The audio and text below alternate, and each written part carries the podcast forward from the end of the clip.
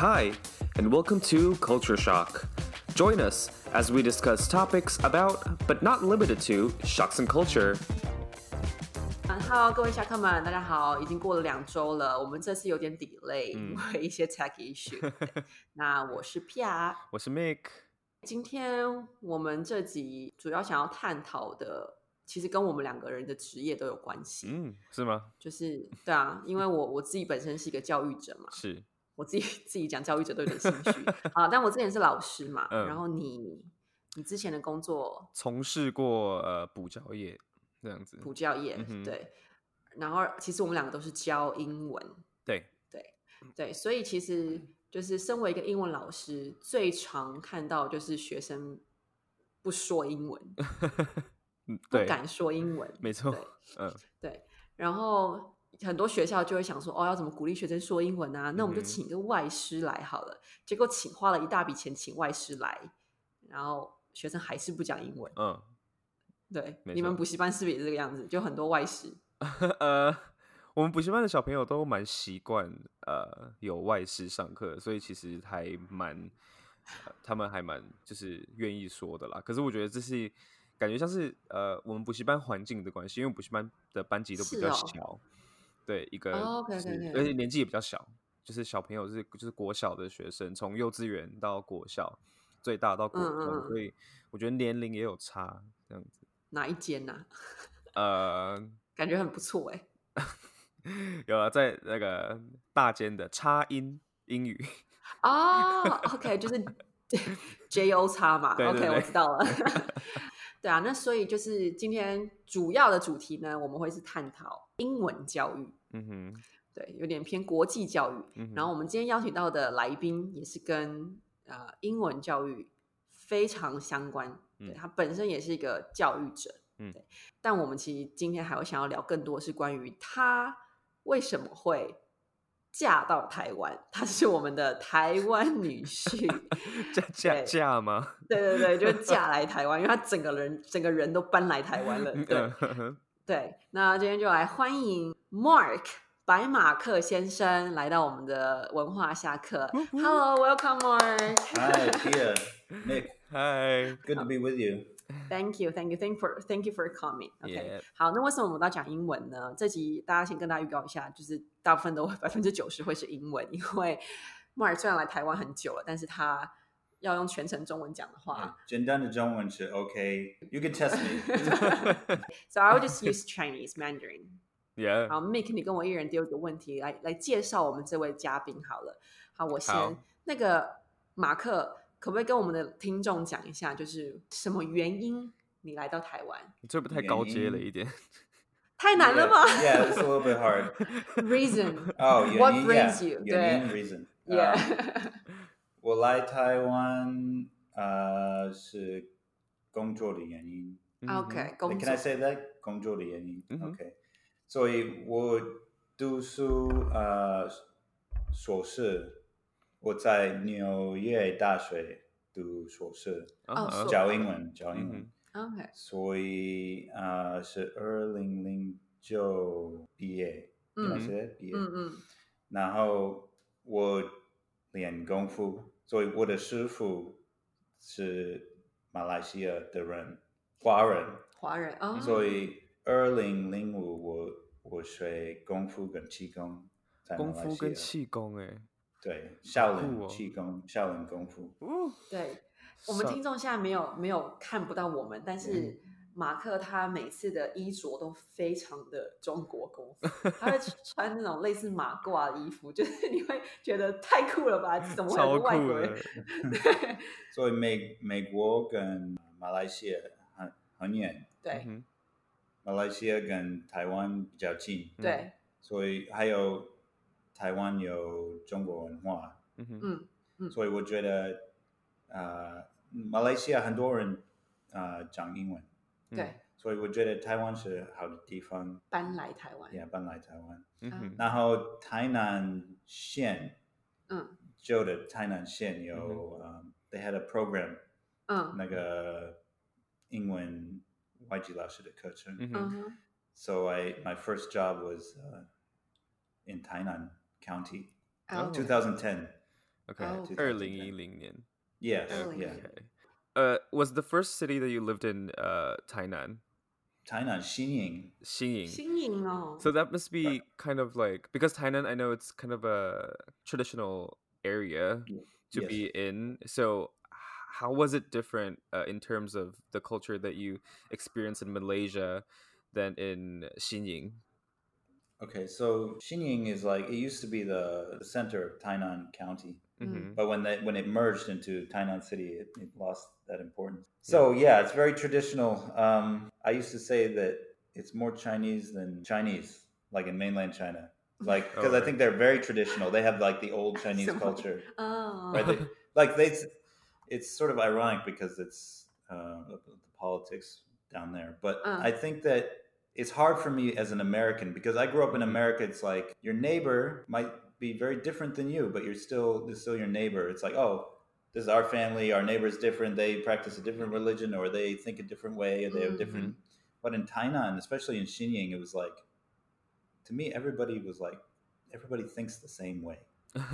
So that was difficult for me to get Oh. used to. Mhm. Oh. Very difficult. Because you're the only one different. Yeah, from and them. like my father, he's a, an entrepreneur, Right. Mm. like a business entrepreneur. So in that kind of thinking, it's like you're always trying to be creative and think of different ways to do things. Right. That's sort of like the American spirit. But here, especially there in Tainan, it's like, no, we just do it this way because that's the way everybody else does it. No. 嗯 Mhm.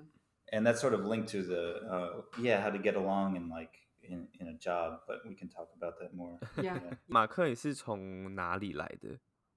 我来自波士顿是美国美波哦国波士波士顿，是波士顿马赛诸塞州马是吗对 right that's 呃 right yeah. 马赛丘塞，我们我们中文好像没有波士顿丘这个字，麻麻色猪麻色诸塞州 I think 麻赛省麻省啊。马赛诸塞州 Massachusetts anyway Boston Anyway, Boston, Boston. Boston near Ma- Boston not not Boston in the city but like around Boston around 对对对 Boston 如果不知道波士顿是有什么特别的，就是哈佛就在那边。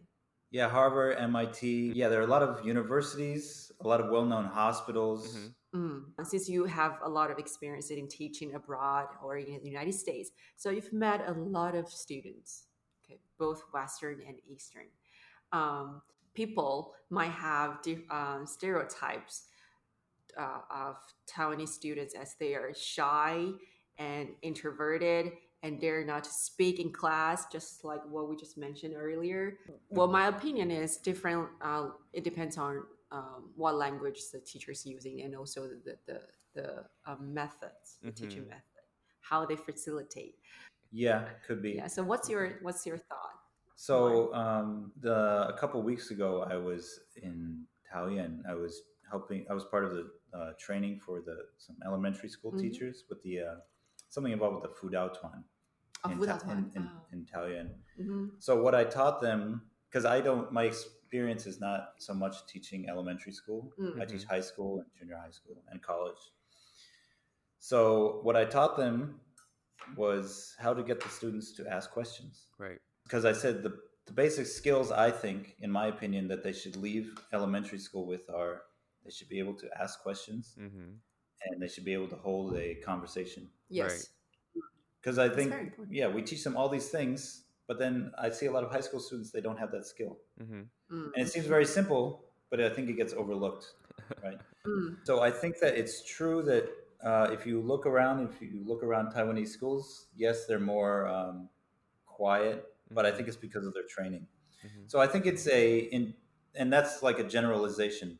So Mm. I think there's a difference between a generalization and a stereotype. Stereotype Mhm. says you have to be this way because that's what your group is. Mm-hmm. Mm. But a generalization is just like it's that's that's the de facto situation. Mm-hmm. But if we train them, if we train them in a different way, then I think they're they can be anything that we train them to be. 嗯 Right. 嗯，所以呃，Mark 觉得 stereotype 比较像是一个就是， It's like a label. It's like you have to be this way because you. 嗯，但是对他来说，这嗯，台湾学生害羞或是很内向或不回答，其实他比较像一个呃概括性的的结论，就嗯哼是大部分学生是这样，可是他并不是说他就是一个你知道 stereotype，不要给他们嗯贴标签这样子。 Mm-hmm. So can you give us some examples that how you facilitate students if they are shy?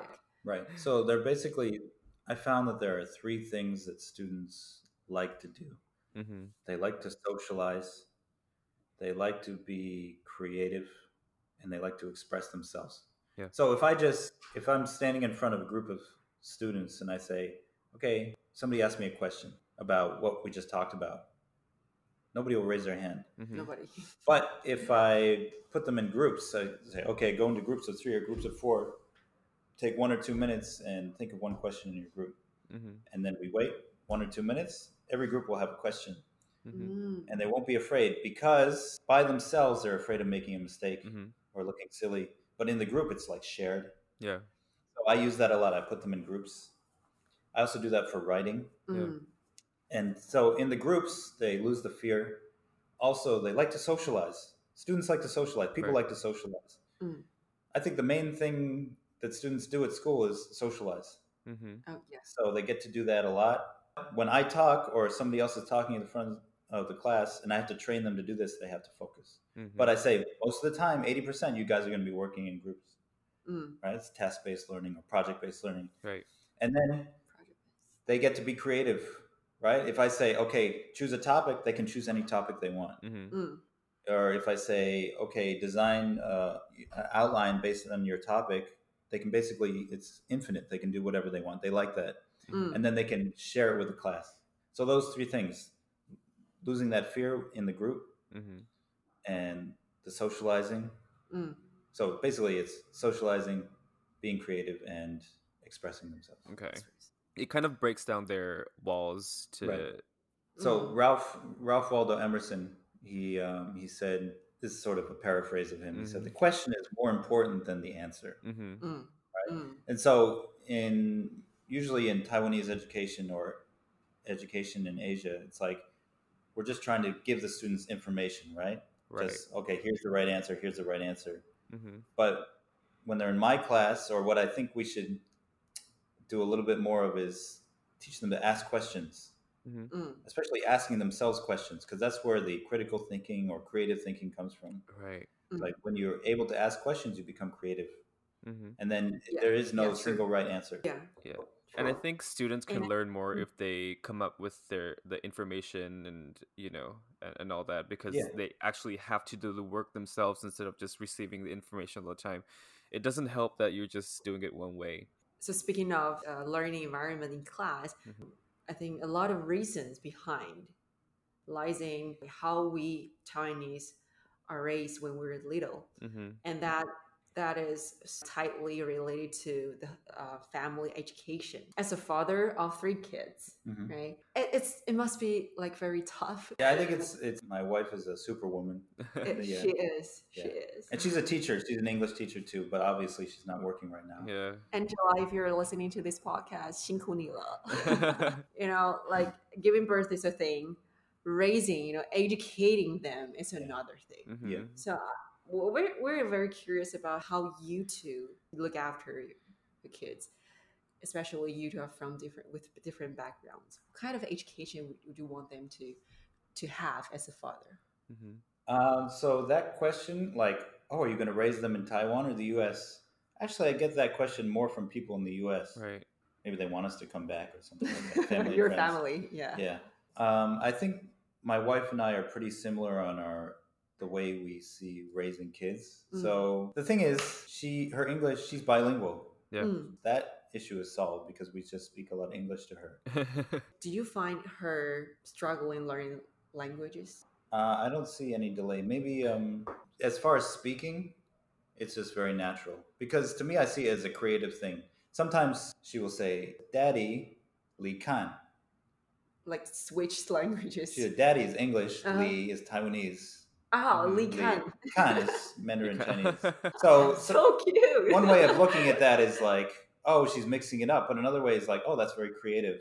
Oh. Mhm. like when she sees my parents were here recently they were visiting so she Mm. figures it out that she can't speak chinese to them because they don't understand she's smart Mhm. enough to understand so Mm. when we just mix in the house we just speak english or chinese Mm.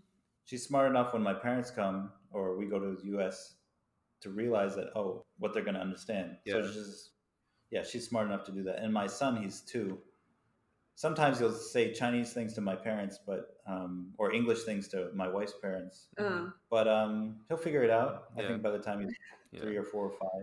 Well, So, that's- it's, I don't see it as a problem. I, I know that um a lot of people ask that question to see uh, to bilingual kids and, and all that. I don't know what the mindset is, but I know that it's a myth that kids will kind of be confused or anything. I think kids are children are more are smarter than we uh give them credit for. Like you know, Yeah, it's Yeah. just I find that more natural. Just mix. They figure it out. yeah. so have you ever had any disagreement with um, Angela when it comes to education, parent, I don't. children? I don't think so because to me she's very Western in her mindset. Mhm. Mm. So Mm. when I met her, I was like, she's very different. She's very different than a lot of people I met, but much more Western. Like she likes potatoes. If she could choose like a starch, she would have potatoes. Oh, really? Mm. But I even since I was a baby, I like rice. So, Oh. so, so it's interesting. And I do You're kung fu. I teach kung fu. You know, I'm wearing this thing. I'm wearing this Uh. like this Asian collar type thing. So, that makes so much sense now. Like really. so I think she's a good fit for me for sure. Um, so we don't, as far as raising the kids, I don't see a lot of disagreement about that. It's more Mm. like it's more like smaller things like food. Like when she makes soup, hmm Mm. she puts a lot of stuff in the soup. Like it's more like a Fujian style. It's like a right Southern Chinese type Yeah, cuisine. like a stew, Hot like with a lot of stuff. Yeah.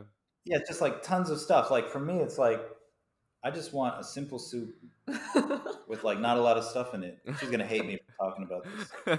Just put it on Complaining about blast. I'm not complaining. I'm just saying like yeah, yeah. stuff like that is like I don't know. We talk about that more than the stuff like raising the kids. It's more like I think we see eye to eye. hmm Okay. Yeah, there's okay. not a lot of disagreement. I think I'm really lucky because I think people who get married they should have the same values. Yeah. that's very important. Mm. Yeah. Whatever the values are, they should probably be the same because that's you're going to be together for a long time, and then the values are like the foundation of the relationship. yeah. Or at least be able to like meet meet each other halfway, kind of. Can I like if you don't mind, can you share how you met her? Like Oh, met Angela Okay, I tell this story to my students, but I this is going to be public. Yeah. But, but okay. it's up to okay, you. I'll tell it. I'll tell it. So, um, I was working at a junior high school uh-huh. in Tainan County, and my wife was working at a vocational high school in the same city. It was a Saturday, and we had to be in the school for some reason. I forget why. Mm. And um, so I think her friend, the May May of this teacher at my school, she she was like, "Oh, foreign English teacher. Oh, um, Angela, she teaches uh, English. So Mhm. why don't we, I introduce introduce the two to each other?" Mhm, Uh. mhm. So I was sitting there talking to these other teachers. It was in the homeroom teacher's office, and then she came in with, uh, with her friend, and then we were introduced. So we went out to lunch. Uh, I can't believe I'm telling this story. So, you can like make it a long story short. so we went out to lunch. I think it was like sandwiches. We had sandwiches nearby the school. uh-huh. It was like five or six of us. Mm. So I decided to pay. I went up to pay. Mm. They noticed that I went up to pay. And they said, no, no, no, don't pay. Don't pay. Uh, you know, they're like, In the good Chinese fashion, like, yes, you know, in a Chinese way, like, but they're inside, they're happy that somebody's paying. they were like, "Oh And no, Oh, like, no, no, no, no, no, no, no. so I said, it's okay. I'm rich. So people don't say this in Taiwan, right? They no, don't yeah, But I'm American, so I don't care. So later she told me, she was like, wow, I really thought you were arrogant hmm at that time. So then later that night, it was Saturday, so we went to the, the night market. Mm. Yeah. Uh, we got to talk more, and at the end of the night, I asked her for a phone number because I thought, oh, she's pretty and she's very interesting. Oh, that's so Mm. nice. Um, but at first, she, she thought I was arrogant because I was. So when I said it's okay, I'm Anybody rich. would say. So for me, it's like sort of like a half. Half was like it's not a big deal. Yeah. I make a good salary, but also it's sort of like funny, like American humor. Yeah, yeah, I Chinese humor is different. Yeah, So I think that's one of my advantages here is that I can just be like, ah, I don't care. I'm American. That's just the way I am. I'm just like I boast. I'm overconfident. That kind of thing. Americans Yeah. just say what they think, right? yeah, Taiwanese are much more guarded. yeah. See, that's that's not a stereotype. It's a generalization, but Yeah. it's true, right? hmm It's like um, Mm. oh, things that I say might get me in trouble. Yeah. Mm. That's happened to me before, but I think mostly it's it's an asset because I just take chances. I'm more willing to take chances, Yeah. and that's what I try to teach my students is to take more chances like Yeah. that. Yeah, But have you ever thought about like marry a foreigner? Okay. I think growing up as a kid, I, I didn't think about that, but I think once I came to Asia, I was I was impressed hmm because, like in Taiwan, everybody's fit. Right?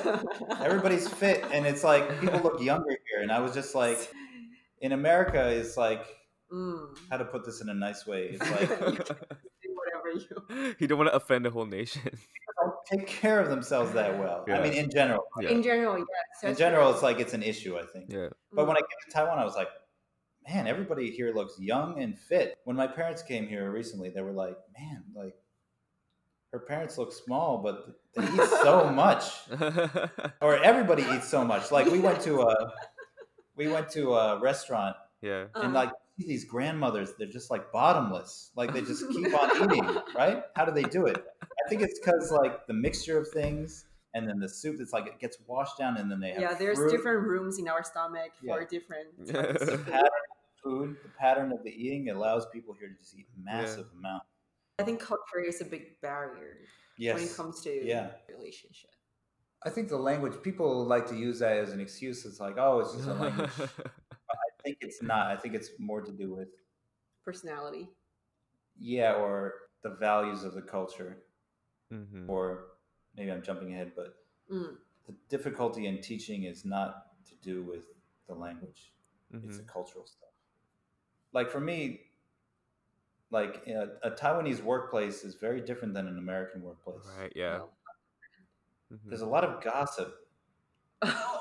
Oh my Yes. god. Especially if you're There's a the lot of gossip, so much, Ooh. and um, a lot of like foreigners, like these foreign teaching jobs, at least in public schools.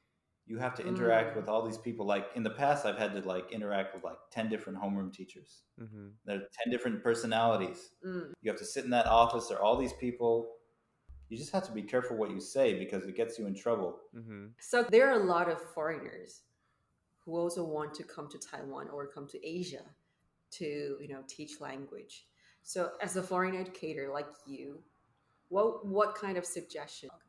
Um, if a foreigner was going to come teach English in Taiwan, I would say teach at a public school. I think it's more comfortable. Mm.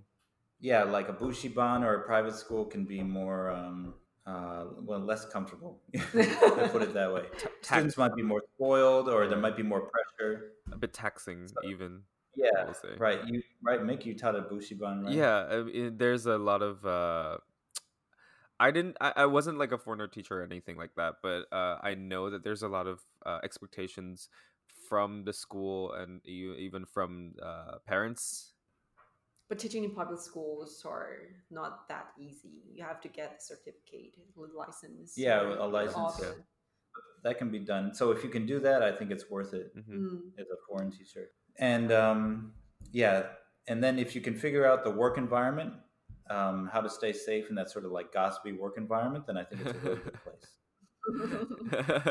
and that is the, the biggest challenge you've encountered. Yeah, definitely. yeah. Yeah, definitely. So anyway, here it comes uh, almost the end of the recording. Yeah. And again, every time we would ask our guests two questions. Mhm. Okay, so no no need to a further explanation. Just one sentence telling us um, what do you like Taiwan the most. I mean, obviously we live here for so long, but What do I like? if you're going to share one thing you like Taiwan the most, I can't. One thing yeah. that's tough. I like a lot of things. Taiwan is so nice. It's so safe. People like people here think it's not safe, but it's so safe. oh yeah. So it's such a very pleasant place to live. Mm. and there's a lot of open space in Taiwan. Like a lot of people live in cities, but there's some, the mountains, Mm. especially the East Coast. It's like amazing. It's, Oh, the right. geography. Okay. So if you want that, you can get that very quickly, or you could just live there permanently. I know. Um, yeah. so I would say just the general atmosphere. I would say one. Oh, Mm. okay. So the next question would be, what's your least favorite thing about Taiwan? Living for here for ten years, more than ten years. Uh, I'm trying to think of things that make me angry. He's trying to The try the, so hard to think one. the driving is difficult oh, I was gonna say Ah. traffic. Yeah, traffic for a lot of people. because it's like in drive. in some ways Taipei is harder because like say we have a house in Puli, Mhm. Nantou, and there I expect um, a dog to just run out on the road or somebody to just pull out on the road without looking or like some some scooter to come up or some blue truck to just be like Mm. randomly coming out. yeah, But here it's like it's people follow the rules more, but when they don't follow the rules, it surprises me. Like blinking reds and blinking yellows, people don't follow that here. Yeah. Like blinking red is a stop sign. You're supposed to stop. Yeah. But people just flow through. Yeah. So like the the stop lights and stuff, people will follow. But when you get into a situation like that, people like it's too chaotic. yeah, So that still it's difficult for me to, to Even in. Taipei. Yeah. It's difficult. road rage. That is so true. I think it's a cultural thing. I think it's a cultural thing. Like in the US, if I look at my speed, Mm. if I look at the blinkers on the other cars, if I look at the signs and I follow those, basically I'm okay. yeah, Mm. But here it's like I can't look at specifics. I have to look at this holistic everything at once. Like I have to let my vision sort of go fuzzy. And then I'm sort of like looking everywhere at once. That's how I have to drive here. I'm functional. But in Taipei, it's hard because you have to switch back and forth. You have to be specific, but then you have to go into that global mode. yeah. It's very hard. I drive a car. I really like to drive around Taipei. I Mhm. have to say that because it's Mm. very all these little like elevated roads, like the Jianguo elevated highway. Mhm. It's so convenient. It gets right across the city. Like a lot of people, they think, "Oh, Taipei, it's so bad to drive in," Mm. but to me, it's like a video game. So even though I can complain about certain things like people blowing through blinking reds, Mm. basically, I, I really like to drive around Taipei. Mm. Taipei is not a big city compared to most Asian cities. No, yeah, Right? not really. Think about all the cities in China, Mm. Tokyo, Yeah. It's tiny. It's Bangkok. small. Mm, mm, Taipei is very modern, but very convenient to get around. I Yeah. think for driving, mm. unless it's rush hour. Yeah, yeah. Okay.